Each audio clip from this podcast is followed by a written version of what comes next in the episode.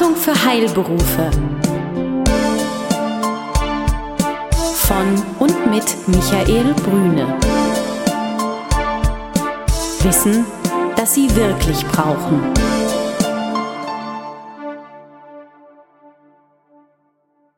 Guten Tag, meine Damen und Herren, hier spricht Michael Brüne mit dem 14-tägigen Newsletter der Beratung für Heilberufe. Schön, dass Sie da sind. Und auch schön, Herr Tausend, Markus Tausend, dass Sie hier sind bei uns in Berlin in der Kurfürstenstraße. Guten Tag, Freue mich sehr. Guten Tag.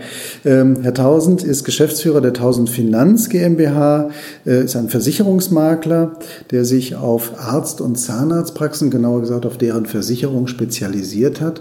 Und darum geht es heute. Heute geht es um notwendige Versicherungen in der Arzt- und Zahnarztpraxis. Das ist Ihr Spezialfeld. Darüber schreiben Sie auch an Büchern mit. Also insofern sind Sie ein wunderbarer Gesprächspartner zu diesem Thema, Herr Tausend. Vielen Dank, Herr Dunde. Ich freue mich sehr. Wir sind bei der Sachversicherung. Versicherung ist ja ein Riesenthema. Also Sachversicherung, das heißt also, Sie haben Themen, zum Beispiel, wir konzentrieren uns auf die Praxis. Äh, Sie haben verschiedene Dinge in der Praxis abzusichern und das ist das Spezialfeld, was wir heute besprechen. Und jetzt geht es für mich erstmal darum, Arzt und Zahnarztpraxis, gibt es da einen Unterschied oder ist es eigentlich gleich? Ähm, es gibt kaum einen Unterschied dazwischen. Bei den Zahnärzten kommt oftmals bei der Haftpflichtversicherung noch ein werkvertraglicher Charakter äh, dazu. Das ist nämlich dann, wenn Zahnersatz geliefert wird und der passt nicht richtig. Ansonsten ist das fast gleich. Mhm. Wenn ich jetzt so ein junger Arzt oder Zahnarzt bin und äh, mache mich auf in die Selbstständigkeit, in welcher Couleur auch immer, dann brauche ich ja verschiedene Versicherungen. Die erfahrenen Zuhörer wissen es natürlich, aber welche sind das, Herr Tausend? Worauf muss man achten? Ja, zuallererst die Berufshaftpflichtversicherung, die, wie der Name schon sagt, auch Pflicht ist für Niedergelassene, sowohl Zahnärzte als auch Ärzte. Dann wichtig ist, dass man das Praxisinventar versichert durch eine Inhaltsversicherung, am besten kombiniert mit einer Elektronikversicherung und ganz wichtig, einer passenden Betriebsunterbrechungsversicherung. Es hat sich bewährt, dass man für die Praxis eine Rechtsschutzversicherung abschließt. Ein ganz neuer Zweig in der Versicherung ist die sogenannte Datenschutz- und Cyber-Risk-Versicherung. Die ist immer mehr im Kommen, immer mehr, insbesondere durch die Telematikinfrastruktur und den höheren Digitalisierungsgrad innerhalb einer Praxis macht es immer mehr Sinn, sich gegen Angriffe von außen, aber auch von innen abzusichern. Wenn das für Sie in Ordnung ist, würden wir diese einzelnen Bereiche mal beleuchten. Wenn ich eine Berufshaftpflichtversicherung habe, und ich glaube, es könnte ganz spannend sein, eigentlich für diejenigen unter uns, die zuhören und schon eine ganze Zeit lang selbstständig sind. Die schließe ich ja ab ähm, in relativ jungen Jahren. Ich lasse mich nieder, übernehme eine Praxis, äh, schließe meine Haftpflichtversicherung ab und denke, jetzt ist alles gut, ich bin ja abgesichert. Ist dem so? In der Regel ist das so. Allerdings muss so eine Berufshaftpflichtversicherung Schäden bis im allerschlimmsten Fall 30 Jahre nach der Behandlung auch leisten können. Deshalb ist es sehr wichtig, darauf zu achten, dass die Versicherungssumme, die man einmal vereinbart hat, auch noch in möglicherweise 30 Jahren genügend groß ist, um Schäden daraus zu decken.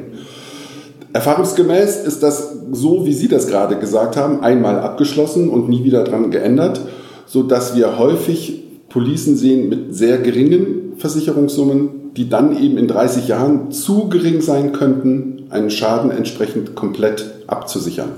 Werden die denn nicht automatisch von den Versicherungen angeboten, anzupassen oder wie ist so ein Ablauf? Das Angebot gibt es tatsächlich. Es wird aber selten angenommen, weil ich ja glaube, ich bin schon richtig versichert. Oftmals sind diese Erhö Erhöhungen der Versicherungssumme auch beitragsneutral, weil die Versicherer auch darauf ähm, aus sind, ihren Bestand möglichst gleich behandeln zu können und nicht verschiedene Computerprogramme fahren zu müssen. Aber es wird in der Regel selten gemacht.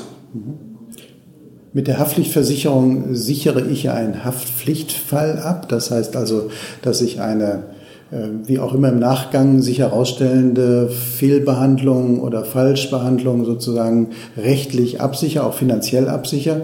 Und da ist es naturgemäß natürlich, dass ich die richtigen Beträge habe. Was für Beträge würden Sie heute ansetzen? Was gibt es da pauschal? Ja, sowohl die Kassen Zahnärztliche Bundesvereinigung als auch die Kassen äh, ärztliche Vereinigungen, Bundesvereinigungen empfehlen jeweils 5 Millionen Euro mindestens Versicherungssumme für Personen, Sach- und Vermögensschäden. Also meine Damen und Herren, bitte schauen Sie nochmal in Ihre Verträge, die Sie haben, ob dieser Betrag da auftaucht.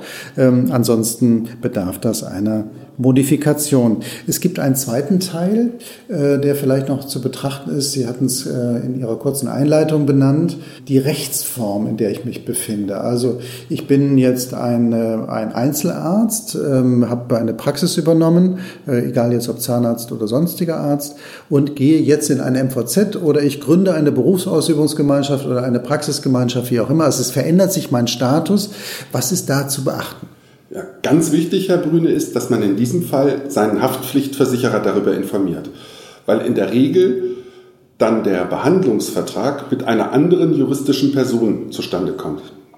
Ganz deutlich wird es bei einem MVZ, wenn ich aus einer Einzelpraxis ein MVZ gründe, dann kommt der Behandlungsvertrag mit dem MVZ zustande und die Ärzte sind in der Regel angestellte Ärzte. Das muss der Haftpflichtversicherer wissen weil nur der versichert ist, der auch in der Police steht.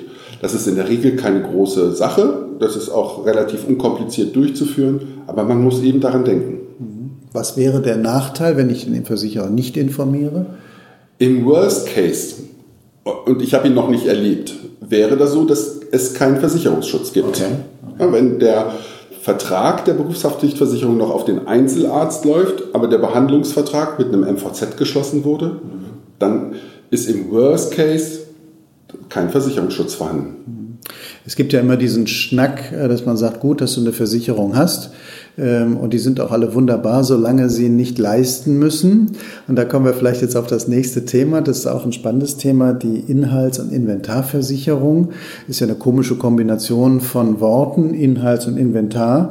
Aber natürlich ist das Bild, alles, was ich in der Praxis habe, wird abgesichert sozusagen an, an Gegenständen. Und Sie sagen ja, es gehört eine Elektronikversicherung auch noch dazu. Also die muss quasi ergänzend oder inkludiert abgeschlossen werden. Worauf ist da zu achten? Genau.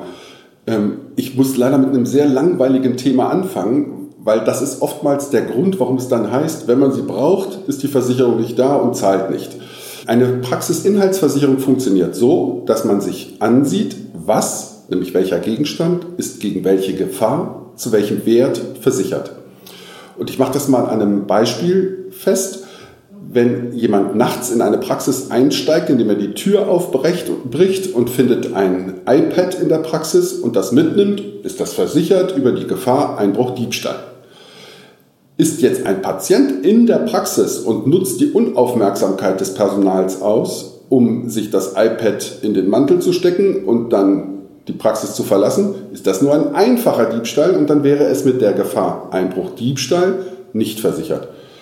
Sie merken schon, es ist ganz langweilig und man muss auf jedes Wort achten bei der Sache.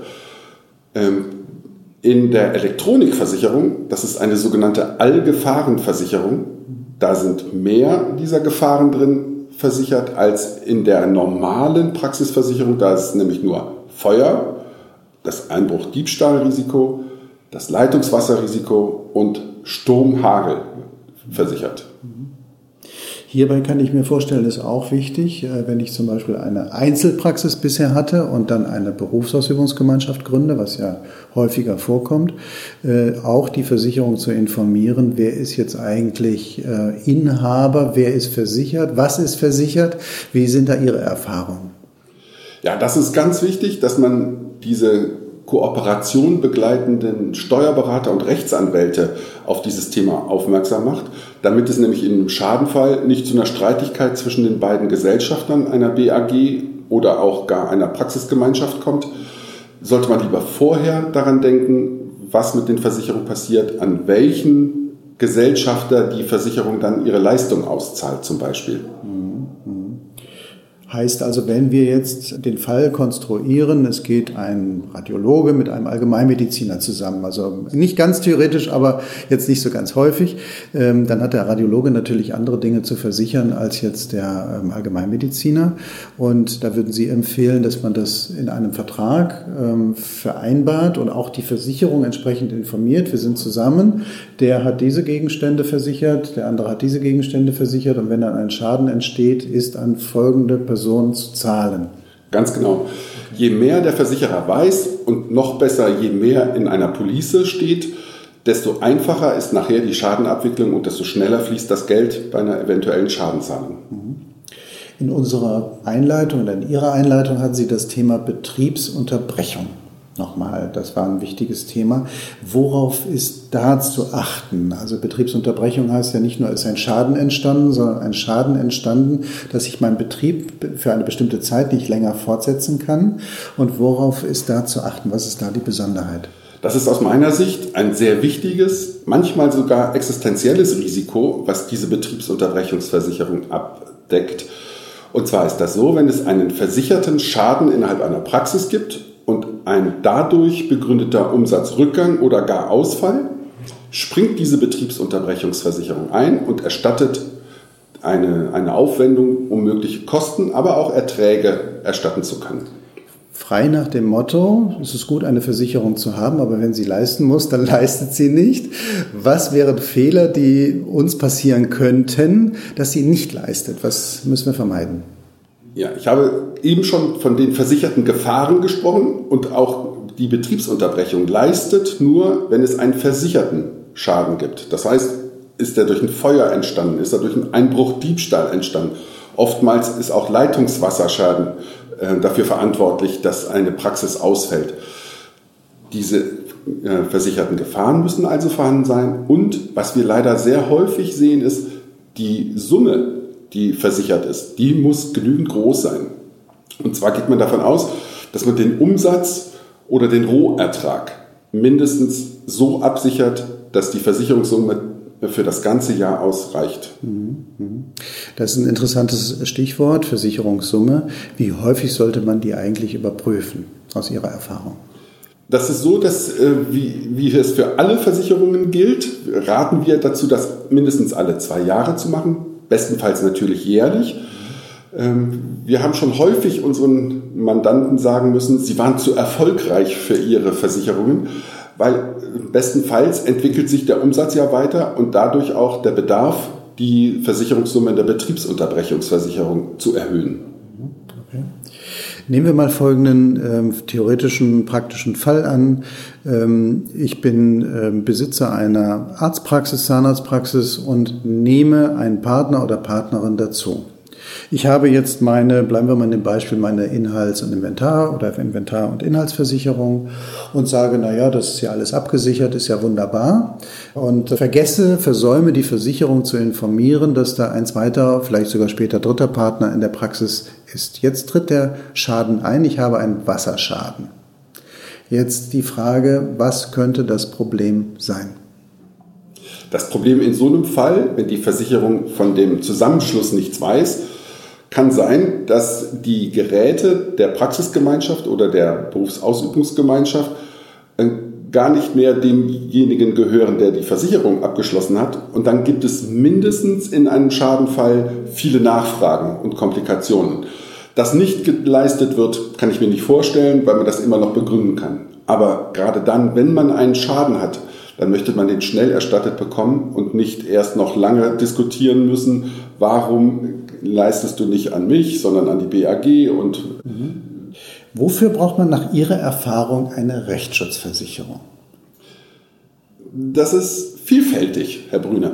Ähm, zum einen ist alles das, was mit Mitarbeiterführung zusammenhängt. Eines der Punkte, eines dieser Felder aus der Rechtsschutzversicherung, die am meisten frequentiert werden. Das sind natürlich oftmals Kündigungen, Freistellungen und so weiter, aber auch zunehmend die betriebliche Altersvorsorge von Mitarbeitern, die anders als viele Leute glauben, mehr Arbeitsrecht als Versicherungsrecht ist.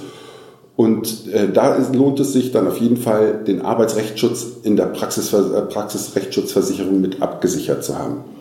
Das zweite ist, alle nicht medizinischen Leistungen, Bleaching beim Zahnarzt also, oder auch äh, Botox-Spritzen stehen nicht unter dem Versicherungsschutz einer Berufshaftpflichtversicherung. Bietet man solche Leistungen an, dann macht es Sinn, dass man sich gegen mögliche Rechtsstreitigkeiten über eine Rechtsschutzversicherung absichert. Dann so ganz triviale Sachen wie den Verkehrsrechtsschutzpart, wenn man ein Kfz auf die Praxis angemeldet hat, bietet es sich an, das auch noch hinzuzunehmen in Abhängigkeit dessen, ob das die eigenen vier Wände sind, innerhalb der man die Praxis hat oder die gemietet sind, bietet es sich immer auch an, Vermieter oder Immobilienrechtsschutz mit aufzunehmen, weil erfahrungsgemäß kommen mit der Zeit immer mehr Probleme. Das Haus, die, die Praxis wird ein bisschen baufälliger und wer kümmert sich denn jetzt darum? Und um diese Rechtsstreitigkeiten kostenneutral durchführen zu können, bietet sich auch dieser Part in der Rechtsschutzversicherung für Praxen an. Habe ich in der Regel ein freies äh, Wahlrecht im Punkto meiner Anwälte oder hängt das von der Versicherung ab, die ich wähle? Es gibt Partnerrechtsanwälte von einzelnen Gesellschaften. Dann sind auch die Tarife entsprechend günstiger gestaltet. Das würden wir aber nicht empfehlen. Wir würden empfehlen, die normalen Tarife eines Rechtsschutzversicherers zu nehmen, damit ich eben genau diese freie Rechtsanwaltswahl nach wie vor genießen kann. Das neue Feld, wie Sie es vorhin benannten, und immer stärker umkämpft ist das ganze Thema Datenschutz und Cyberabsicherung. Äh, wofür ist das wichtig? Ich glaube, jeder weiß, was wir mit Datenschutz meinen und was wir mit Cyber meinen, aber trotzdem, warum soll man das absichern? Kann man sich überhaupt dagegen versichern? Wann zahlen die eigentlich? Welcher Schaden muss da eintreten? Also das ist ein vielfältiges Feld, glaube ich, auch gerade weil es ein neues Feld ist. Ich habe in diesem Jahr schon zwei Mandanten gehabt, die damit Probleme gehabt haben. Ein Mandant ist morgens in die Praxis gekommen und hat seine PCs hochgefahren und die waren dann verschlüsselt. Er ist an keine Daten mehr gekommen, die ganze Telematikinfrastruktur lag lahm und es konnte nichts gemacht werden. Jetzt aus ganz rein praktischen Gründen, was macht man dann als Arzt, wenn man da reinkommt, das Wartezimmer ist voll, wen ruft man an, wo fängt man an? Und in diesem Fall war das auch noch so, dass derjenige, der dieses, diesen Erpressungsversuch gestartet hat, ein Lösegeld in Form von Bitcoins haben wollte. Der Arzt hat gesagt, ich habe überhaupt kein Bitcoin-Konto, selbst wenn ich bezahlen wollte. Wie mache ich das denn? Und die guten Cyber-Risk- und Datenschutzversicherer bieten einen sogenannten Case Manager an. Den ruft man dann an und kann sich dann entspannt zurücklehnen. Der organisiert dann das Notwendige. Beispielsweise müssen die Landesdatenschutzbeauftragten innerhalb von 72 Stunden informiert werden. Die betroffenen Patienten müssen informiert werden. Das schafft man alles gar nicht selbst, in der notwendigen Zeit zumindest nicht. Das ist das eine große Thema. Auf der anderen Seite entstehen auch Kosten. Wenn es bekannt geworden ist, dass die Praxissoftware geknackt wurde und Daten frei im Internet verfügbar sind, dann hat man möglicherweise als Praxis auch einen Reputationsschaden dann heißt es im Internet bei Yameda oder wo auch immer, geh mal lieber da nicht hin, da sind deine Daten nicht sicher.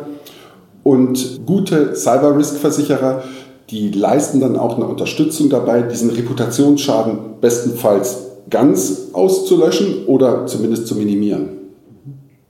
Okay, das hört sich nach einer sinnvollen Regelung an. Also wenn ich es richtig verstehe, heißt es, dass Sie sowohl organisatorisch auch unterstützt werden können, um bestimmte Fristen zu halten, als auch eben einen finanziellen Schaden quasi abzumildern zumindestens. Ob man das immer 100 Prozent hinbekommt, ist eine Frage, aber sowas kann natürlich auch existenzbedrohend sein. Ich fasse nochmal zusammen für mich. Wir haben jetzt so ein paar Fortschritt durch die vier Versicherungsgruppen, nenne ich sie mal, ähm, äh, getätigt. Ähm, Im Wesentlichen geht es darum, gegen die großen Versicherungen, gegen die großen Risiken abgesichert zu sein. Aber das möglichst gut. Und äh, wenn ich es richtig verstehe, macht es auch keinen Sinn, ähm, auch wenn Versicherungen erstmal ähm, oder die Ausgaben für Versicherungen erstmal schmerzhaft sind, weil man sagt, na ja, da zahle ich für was ob das jemals zum Tragen kommt, weiß man nicht. Aber wenn es zum Tragen kommt, freut sich derjenige. Ja, das ist ja immer die Frage, weil jedes theoretische Risiko äh, ist frei nach dem Motto, alles, was passieren kann, passiert auch. Wenn auch nicht mir selber, aber irgendjemandem schon. Und im Zweifelsfall bin ich auch betroffen. Das heißt also, es ist gut investiertes Geld. Und es macht auch Sinn, diese Versicherung, die ich einmal abgeschlossen habe, auch regelmäßig zu überprüfen. Im Zweifelsfall auch mal den Versicherer zu wechseln, weil die dann ihre Bedingungswerke vielleicht mal anpassen passen und dass es interessantere Versicherungen gibt. Und dabei würden Sie auch unterstützen. Das heißt also, das ist die Rolle des Maklers. Vielleicht, dass Sie die noch mal kurz erläutern. Äh, die Rolle des Maklers, nicht nur ein Produkt zu verkaufen, sondern aus einem Portfolio quasi auswählen zu können. Ja, ja sehr gerne. Ein Versicherungsmakler steht rechtlich im Lager seines Kunden. Das heißt, wir haben keinen einzigen Vertrag mit einer Versicherungsgesellschaft, sondern schließen einen sogenannten Maklervertrag mit unseren Kunden, die wir dann Mandanten nennen, ab und besorgen dann individuell und bedarfsgerecht Versicherungsschutz für unsere neuen Mandanten. Jetzt habe ich Sie kennengelernt als jemand, der sich sehr kümmert, in Anführungsstrichen. Also das ist immer die Frage, was, was, äh, was macht jemand, der sich kümmert? Das heißt, dass er jemand ist, der dann da ist für seinen Kunden, wenn er ihn braucht. Also nicht, dass sie jeden Tag dann da sind, ähm, wenn, wenn sie niemand braucht, aber wenn jemand Schaden hat, wenn jemand eine Frage hat, dann kümmern sie sich ähm, oder sind da für denjenigen. Wie können sie das bei der Vielzahl ihrer Kunden umsetzen? Wie, wie gelingt ihnen das jeden Tag? Auf der einen Seite haben wir Mitarbeiter, die sich im Backoffice um viele administrative Tätigkeiten kümmern. Auf der anderen Seite ist das so, dass wir gerade möchten, dass sämtliche Versicherungsangelegenheiten über unser Büro gehen. Ich habe ja eben gesagt, manchmal kommt es nur darauf an, ist die Tür aufgebrochen worden oder nicht, dass Schadenanzeigen nämlich so formuliert sein sollen, dass bestenfalls unsere Mandanten auch ihren zustehenden Schaden erstattet bekommen. Mhm. Lieber Herr Tausend, ganz herzlichen Dank, dass wir uns äh, zu dem total interessanten Thema, Sie haben vorhin gesagt, das ist ja ein bisschen trocken und langweilig, äh, das Thema Versicherung, ein total interessantes Thema, äh, notwendige Versicherung in der Arzt- und Zahnarztpraxis austauschen konnten. Äh, ich danke Ihnen sehr für die gemeinsame Zeit, für die Informationen und ich freue mich, wenn wir uns bald zu einem anderen Thema, wir haben schon kurz darüber gesprochen und Sie haben es vorhin kurz angesprochen, das Thema betriebliche Altersvorsorge in der Arztpraxis und Zahnarztpraxis austauschen können. Ganz herzlichen Dank. Vielen Dank. Besuchen Sie uns im Web. Mehr Informationen finden Sie unter www.beratung-heilberufe.de